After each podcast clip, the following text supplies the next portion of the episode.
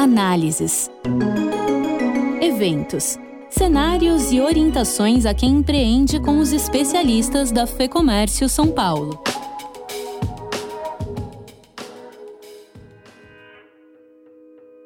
O Brasil conta hoje com quase 20 milhões de empresas inscritas no Simples Nacional, um regime tributário que simplifica o recolhimento de impostos e reduz a carga tributária. Esse número poderia ser maior se os limites e faixas de receita das empresas que aderem ao Simples fossem corrigidos com base na inflação. Hoje, o limite máximo de faturamento de um microempreendedor individual, por exemplo, é de 81 mil reais, independente da inflação que ocorreu. Esse limite é o mesmo desde que o regime do Simples foi criado em 2006. Mas dois projetos que tramitam na Câmara dos Deputados querem aumentar o teto de enquadramento do Simples Nacional e do microempreendedor individual, MEI. Um deles, o 108 de 2021, acaba de ser aprovado na Comissão de Finanças e Tributação da Câmara dos Deputados. Outro mais antigo, de 2016, e que determina a correção anual pelo índice de inflação oficial, também segue o mesmo caminho.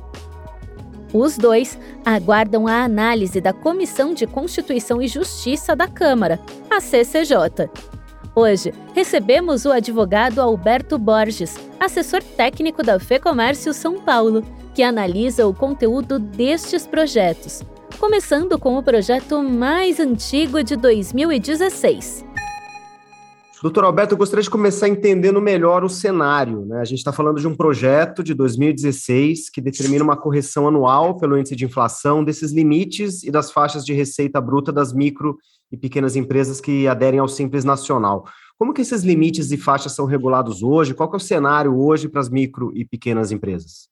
É um prazer estar aqui passando informações sobre o andamento do projeto de lei 319 de 2016 e também outros projetos que atualizam esses limites de enquadramento das micro e pequenas empresas, empresas de pequeno porte e os meios. Né? Atualmente, hoje, todos sabem que esses limites de enquadramento estão previstos na própria Lei Complementar 123 de 2016, que é a lei que define o estatuto da micro e pequena empresa. Né? Hoje, atualmente, os limites a gente tem um patamar de 81 mil reais para o MEI, microempreendedor individual, a microempresa 360 mil reais e para a empresa de pequeno porte 4 milhões e 800 mil reais. Isso é o faturamento ano. Então existem esses limites definidos pela legislação. Há muito tempo continua sendo esses valores e não existe na legislação um, um artigo específico que define um parâmetro para se atualizar isso anualmente. Então, a gente sabe que a inflação ela pega todo cidadão brasileiro todo ano, mas porém nesse por esse lado aqui do enquadramento da microempresa não existe hoje atualmente um índice de atualização é o índice que está congelado uh, há 10 anos, como você falou, e essa proposta estabeleceria uma correção anual. Primeiro de janeiro de cada ano, esse valor seria revisto, correto? Correto, isso mesmo. Então, é, hoje, a gente está numa inflação de dois dígitos, batendo já 14%, e aí, com, de acordo com a proposta do deputado, dos nossos congressistas, todo o primeiro de janeiro será atualizado esses limites, de acordo com o índice de inflação oficial do governo. Então, se a inflação reajusta 10%, todos esses limites de faturamento vão automaticamente ser atualizados em 10%. E assim sucessivamente, de ano em ano, 10, 15, 13%, isso vai acompanhar uma atualização do mercado, né, do cenário econômico brasileiro, que vai favorecer os interesses das empresas no seu dia a dia e na sua organização contábil e escrita fiscal. Quais são os impactos uh, esperados dessa medida, doutor? E que outras revisões poderiam ser feitas nesse mesmo sentido? Perfeito. Os impactos não deixam de ser favoráveis aos interesses da, das empresas e também até mesmo do, do governo, né? o governo federal, estadual, municipal, porque dentro da, da atribuição do Estatuto da Microempresa nós temos lá é, uma arrecadação unificada, né? então a gente tem a arrecadação dos estados, dos municípios e da União numa guia só. uma questão de simplicidade. Havendo essa atualização, isso traz uma, uma um certo conforto para a organização de cada empresa, desde o MEI até passando pela microempresa, empresa de pequeno porte. E isso causa, um, de uma certa forma, uma desnecessidade de se preocupar com faturamento das empresas no sentido de que se elas estão perto aí de estourar esse orçamento, né, de que vai obrigatoriamente causar o desenquadramento dela e vai passar por uma outra faixa de enquadramento que acarreta aí numa mudança de carga tributária, uma certa complicação. E havendo isso, isso dá um pouco mais de sossego, de paz na contabilidade das empresas é, deixando ela de encontrar artifícios de que ela não fique ali só naquele faturamento para não ultrapassar esses limites, não ser desenquadrada pelos fiscos e de uma certa forma é, é isso, né? Então dá um maior controle para ela para ela ser algo previsível.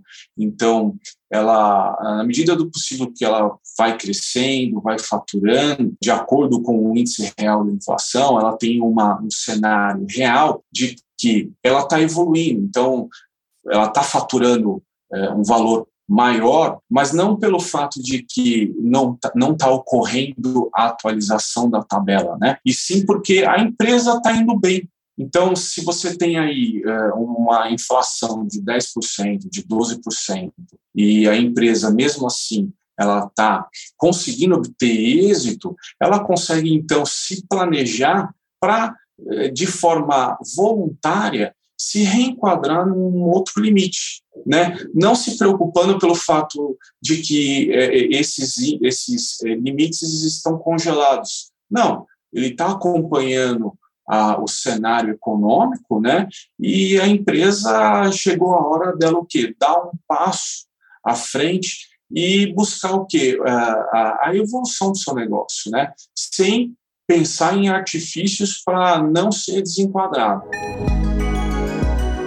Imagine ter acesso a especialistas de referência nos segmentos mais variados conhecer os melhores consultores políticos, econômicos, jurídicos e de negócios, contar com análises exclusivas e estratégicas para sua tomada de decisão.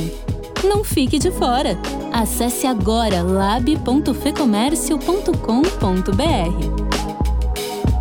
Pode haver até um aumento no número de, de empresas optantes pelo Simples, né? Isso pode ser até um motivador para que outras empresas uh, se enquadrem né, no Simples Nacional e aumente a quantidade de empresas, porque vai haver uma, uma uniformidade maior, correto? Isso, exatamente. É, o número é alto, né? E a gente sabe que é, se você cria um artifício de atualização dos índices, você dá incentivo para as empresas se utilizar dessa sistemática de recolhimento de imposto unificado. É, a gente, a Federação do Comércio, além desse projeto de lei, de atualização ou qualquer outro que venha atualizar, a gente aqui desde o início a gente é favorável a esse pleito, né, atualização de acordo com a inflação do, do país. E aí, da mesma forma, tem a questão da simplificação tributária, que é uma das bandeiras da Federação do Comércio. Então, hoje nós temos de concreto é, próprios benefícios da Lei Complementar 123 de 2006, que é o Estatuto da Microempresa, que é a, a simplificação da arrecadação do tributo, ou seja, o empresário ele está numa sistemática formal dentro da lei, ele não está sonegando nem nada, os estados, os municípios estão arrecadando o seu, seu, tributo e, e isso vai incentivar para aqueles que, de, de, qualquer forma, foram desenquadrados porque ultrapassaram lá os limites e hoje é, estão com alguma pendência com os fiscos, não conseguem pagar os tributos que, se, quando ele é, ele é desenquadrado, ele, ele, passa a recolher uma carga tributária diferente daquela que ele estava acostumado. Então, é, isso daí gera um passivo. A gente pode dizer assim, gera um passivo não por um desleixo do empresário, empresário, não por um, um, uma, uma, uma má intenção dele de, de, de não recolher imposto. Não, porque por algum lapso ele não se atentou ali ao seu faturamento e quando ele vai quando ele percebe, ele vai atrás, ele vê o que que isso gerou para ele, um passivo, porque ele foi desenquadrado, vamos supor, no mês, ele está no final do ano, ele viu que ele já foi desenquadrado em setembro, agosto, então ele deixou de recolher um, um imposto e aí incide o quê? A, a, multa, juros. E aí, quando ele se depara disso, ele fala, nossa, qual é a vantagem disso, né? Por que, que o fisco não, não criou um sistema para me avisar isso é, de uma forma ali full time ali na hora, só agora, eu fui atrás, descobri agora, e eu já estou com uma, ele pensa, né? Eu já estou com uma, uma contabilidade certinha, né? Um fluxo de caixa certinho, então vou ter que desembolsar para resolver isso e, e, e, pagar uma contabilidade, mudar o meu, meu, a meu, os meus honorários com o contador, ele vai atrás disso, então cria-se um aborrecimento para ele prejudica ele. Não é nada barato você ter uma empresa, mas se você simplifica a vida do empresário, é, dá uma, uma um certo é, força, uma certa força para ele seguir a vida dele sem se preocupar com esses aborrecimentos. Né? Então, é, evita ele de criar passivos na, na, escrita fiscal dele, correr esse risco de ser desenquadrado e, recolher imposto de forma com multa, juros e prejudicando toda a sistemática dele. E aí é isso que pode acontecer né, no, nos dois cenários. No, no, quando você não atualiza, você gera um problema para o empresário, e se você atualizar, você dá uma certa tranquilidade, uma segurança jurídica para ele. Para finalizar, doutor, como que está o andamento desse projeto? Quais os próximos passos? Perfeito. O projeto de lei ele já foi aprovado no, na Comissão de Finanças e Tributação. A federação enviou ofícios concordando com essa aprovação e hoje ele está na, na Comissão de Constituição e Justiça. Tá?